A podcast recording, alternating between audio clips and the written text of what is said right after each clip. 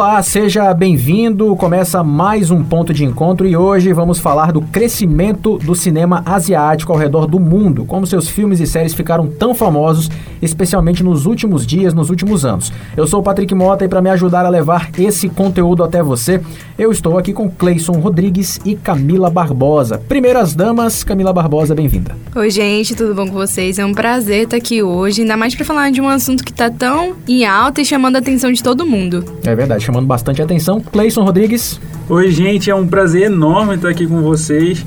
Ainda mais falando de um assunto que eu gosto tanto, que é o cinema asiático e que muitas pessoas estão começando a gostar agora também, né? Realmente bastante em evidência. Se a gente falasse disso há um tempo atrás, gente, é, a gente diria que é um mercado muito pequeno, né? E que não tem a força do mercado estadunidense. Mas com a popularização dos serviços de streaming, como por exemplo Netflix, Amazon Prime Video e HBO Max, filmes e séries asiáticas começaram a ser mais assistidos, mais consumidos. E através dessa visibilidade foram descobertas diversas obras muito boas, né? Obras magníficas. Um bom exemplo disso é o filme Parasita, do diretor Bong Joon-ho, que em 2020 fez a limpa no Oscar em diversas categorias. Isso mostrou como o cinema asiático pode ser tão forte quanto qualquer outro. E aí, eu deixo aqui no ar para vocês.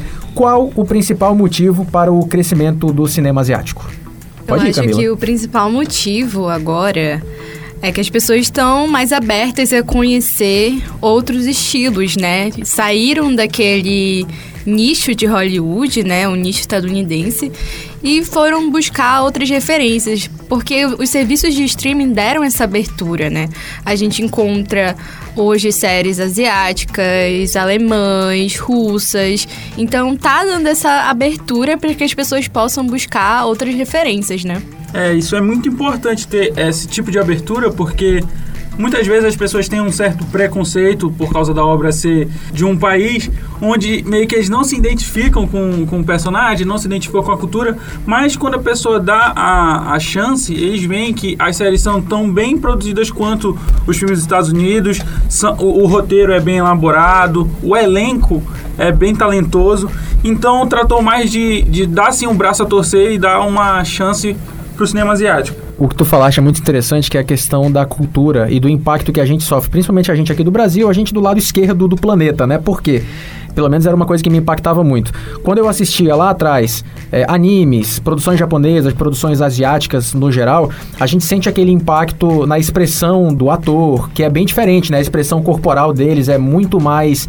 A gente percebe muito mais do que a expressão corporal do ocidental, por exemplo. E aí isso gera um certo preconceito. Preconceito esse que a gente ainda vê em muita gente na sociedade que não gosta de produções asiáticas, simplesmente ela, pela forma de falar do coreano, ou do japonês, ou do chinês, ou do indiano, enfim do asiático como um todo. E eu acho que com o tempo a gente vai se acostumando, isso deve ir passando, né? Eu acho que um dos preconceitos é assistir o filme legendado. Como assim, peraí, não assistir? É, não assistir no caso. Eu acho que as pessoas não conseguem acompanhar, né, a língua nativa e aí acaba achando que não é bom, né, por não saber acompanhar. Mas eu vi no, no filme Parasita uma coisa muito boa. Não pela questão do que tu acabou de falar, da cultura, de não se encontrar, não se identificar com os personagens, mas quando você assiste o filme e você entende o contexto e porquê do nome Parasita, você observa é, a realidade que acontece em todos os países, né? Porque, para mim, o sentido do parasita é a questão da classe social. Então, foi uma coisa bem marcante no filme. É, geralmente os filmes trazem essa, essa questão social, né, ao fundo sempre. Nunca o filme é só simplesmente uma produção para você se divertir e entender a história. Geralmente tem uma questão social por trás. Mas vocês gostam de assistir dublado, legendado, com a fala original? Como é que é? Eu, eu, eu prefiro ouvir com a, a voz original. Se o filme é asiático, é, se o filme é sul-coreano, eu escuto a fala sul-coreana mesmo. Eu não sei se é porque eu tô acostumado a assistir anime, mas eu, eu não sinto essa essa diferença assim assistir dublado ou legendado. Muitas vezes as pessoas têm essa dificuldade porque elas estão acostumadas a assistir só dublado, dublado, e quando vai assistir um legendado, vê aquela, aquela linguagem diferente, um japonês, chinês, é indiano, e, a, e tem esse receio de assistir. Mas com o serviço de streaming, a gente pode meio que trazer mais essa aceitação, mesmo que a pessoa não goste tanto no começo, ela vai começando a se acostumar. É mais acessível hoje em dia, né? Vai se envolvendo na história e aí vai, vai começando a assistir. Uma série que trouxe uma identificação muito grande foi a Round Six, que é uma série sul-coreana, e que foi uma explosão assim nesse ano que. Do nada, né? Do nada, parece que todo mundo descobriu a série e começou a se identificar, principalmente do, por causa do Batatinha 23, que é no primeiro episódio, e as pessoas começam a se identificar mais ou menos com a série, com as questões abordadas pela série, por causa do, do capitalismo, das dívidas. Isso é muito importante porque as pessoas começam a ter o reconhecimento que os diretores, os atores asiáticos, eles podem sim desempenhar um papel tão bom quanto as pessoas dos Estados Unidos, né, os diretores de lá. E é interessante que a série, ela, além de trazer essa visão eu até gosto de comparar bastante com jogos vorazes, por exemplo. Esse estilo Battle Royale, onde você separa um grupo de algumas pessoas, no caso de Round 6 são 456 pessoas, inclusive contratadas, não tem edição ali de uma pessoa que não existe, não. São 456 pessoas contratadas mesmo para estarem por ali como figurantes ou como personagens principais. Botam tudo num ringue e aí vão concorrendo até o final. O último que ficar vivo ganha, né? O dinheiro. E fala também sobre classes sociais, né? Uhum. Fala também sobre os ricos que gostam de ficar ali brincando com a vida vida das pessoas, então é uma série muito profunda, além do divertimento que ela proporciona. E aí, eu pensei a seguinte situação. Será que essa aceitação por produções asiáticas ela não surge ali no final da década de 90, por exemplo, com até mesmo os animes? Né? A gente começa a fazer a aceitação dos animes. Os animes no Brasil, eles começaram a se popularizar a partir da década de 90.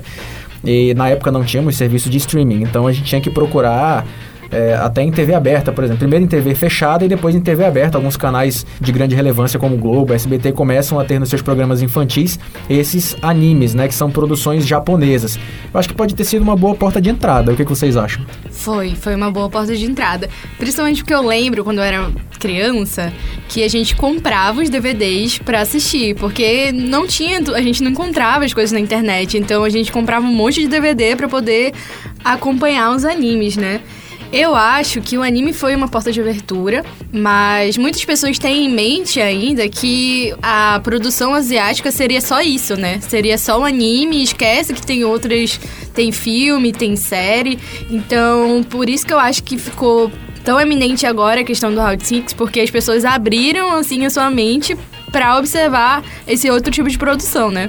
E é muito importante falar que a TV Gazeta, na época de 90, teve muita importância de trazer os animes, uhum. das pessoas procurarem saber mais sobre a língua.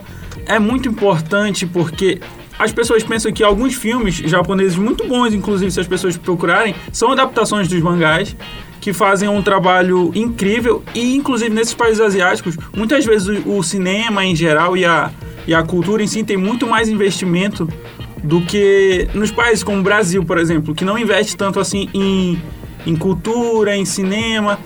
E outra coisa que é muito bom trazer para as pessoas é a influência que uma obra pode trazer. Por uhum. exemplo, o Round Six, por causa de uma série ser coreana e as pessoas mostrarem é, uma intenção de conhecer mais sobre a série, uma intenção de conhecer mais sobre a língua, aumentou em 78% Isso aí é muito legal, isso. a procura no Duolingo para aprender coreano. Então, às vezes a série ou o filme, ele traz até mais uma percepção diferente que a pessoa pode ter sobre a cultura, sobre a língua e traz uma aceitação e um e uma aceitação maior.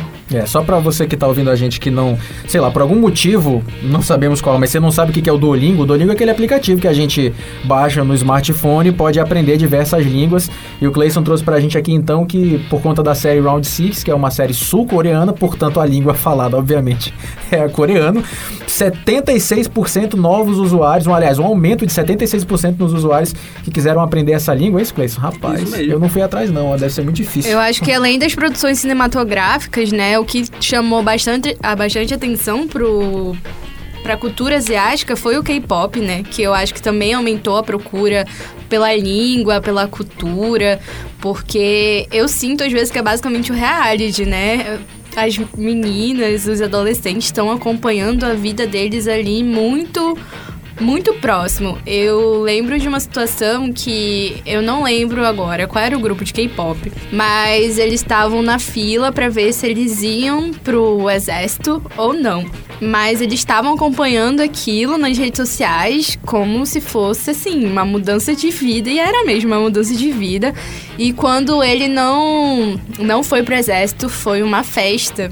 A gente pode perceber esse fenômeno que é o K-pop Uhum. por meio da banda mais conhecida, né? Que é o é BTS, né? O BTS. BTS. Que, cara, são muitas pessoas seguidoras, muitas Uhum. pessoas que adoram, que acompanham o dia a dia, assim, demais mesmo.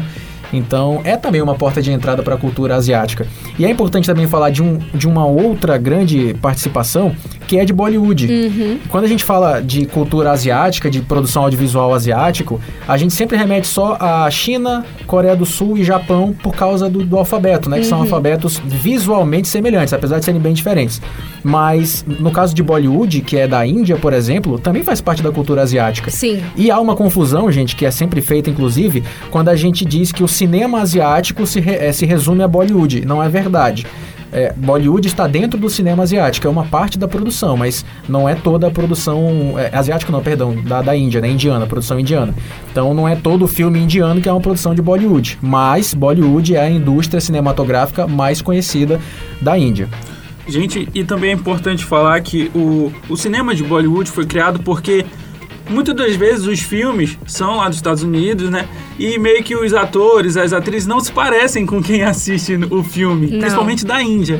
Então eles tiveram a ideia de criar esse cinema para trazer essa representatividade, essa identificação que o telespectador, que a pessoa que assiste o filme tem. Então, muitas das vezes eles até compraram os direitos de um filme para eles poderem regravar. Um exemplo disso é o Poderoso Chefão, que eles compraram o direito de poder adaptar, e aí eles adaptaram na forma deles, e aí teve uma aceitação maior, e a partir dos anos 2000, o governo indiano é, aumentou muito o seu PIB, praticamente em 10% do seu PIB, apenas com o cinema, com, com investimento no cinema e com aquela bilheteria que estava trazendo. Já que a Índia tem muita gente, né? Então imagina a bilheteria. É muito grande. Até nos próprios mil- filmes indianos a gente vê é, essa grandiosidade, porque sempre faz alguma referência a algum outro filme, algum outro artista, e é muito grande. E também é uma coisa que tá crescendo nos streams, eu vejo mesmo na Netflix vários filmes indianos, é, série indiana, e às vezes, às vezes a gente esquece que também tá inserido dentro do contexto asiático, né? Gente, até no YouTube, as pessoas não sabem, mas o canal, o maior canal do mundo é um canal indiano, que é o T-Series, que é um canal que posta alguns cortes de uns filmes, algumas músicas, inclusive eles postam to- todo dia, sei lá, uns 10 vídeos por dia. E tem mais de 150 milhões de inscritos no YouTube, então mostra a força que a Índia tem. E olha a equipe que pra precisa para isso, né? Pois é. Para postar essa quantidade de vídeos por dia é realmente muito complicado.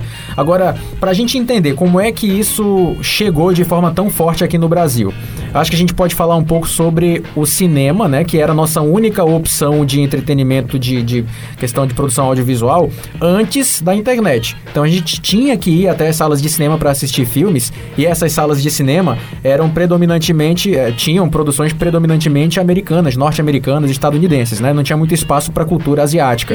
Só que com o tempo a gente tem, como nós falamos no começo, ah, os serviços de streaming, que tem essas novas produções que, que abraçam aí várias pessoas que gostaram desse conteúdo.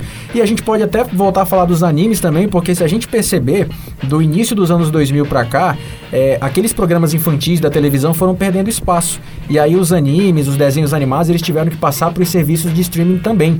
Então, populariza ainda mais, porque hoje em dia é muito fácil. Eu não sei vocês, mas eu tenho conta em 5, 6 serviços de streaming, não sei vocês. E hoje tem até o serviço de streaming que é próprio para animes. Isso. Né, que é o Crunchyroll, se não me Isso. engano o nome. Então, é realmente cada vez se popularizando mais. E agora vamos para as dicas de produções cinematográficas, de produção audiovisual asiáticas no Manual de Sobrevivência. Bom, então eu quero começar com o que a gente comentou aqui. Eu não sei se tem alguém no mundo que ainda não assistiu, mas Round 6 não tem como não dizer para as pessoas assistirem essa série. E eu indicaria também a série que apareceu para mim no Netflix, inclusive logo após eu assistir Round 6, foi indicada Alice in Borderland, que é uma série no Netflix japonesa, portanto também asiática, e que tem uma temática até semelhante, né? Que são jogos ali em Tóquio, meio que uma realidade paralela, em que as pessoas acabam também morrendo se não completarem os jogos. E bom, gente, a minha dica de hoje vai ser de um filmaço, que é uma adaptação de um mangá, que é Ghost in the Shell, que passa em um mundo em 2029, um mundo futurístico, com cérebros é, é, cibernéticos, assim por assim dizer, com muitos robôs. E é uma série muito, muito interessante, um filme muito interessante mesmo. Vale a pena assistir. E uma produção indiana, é, quem... Gente, esse filme é muito antigo e muito bom. Quem não assistiu tem que assistir. Quem quer ser um milionário, que conta a história de Jamal Malik, que é um rapaz de 18 anos que teve uma infância muito difícil, lidando com a violência, a miséria na Índia. E eu acho que representa muito bem a Índia.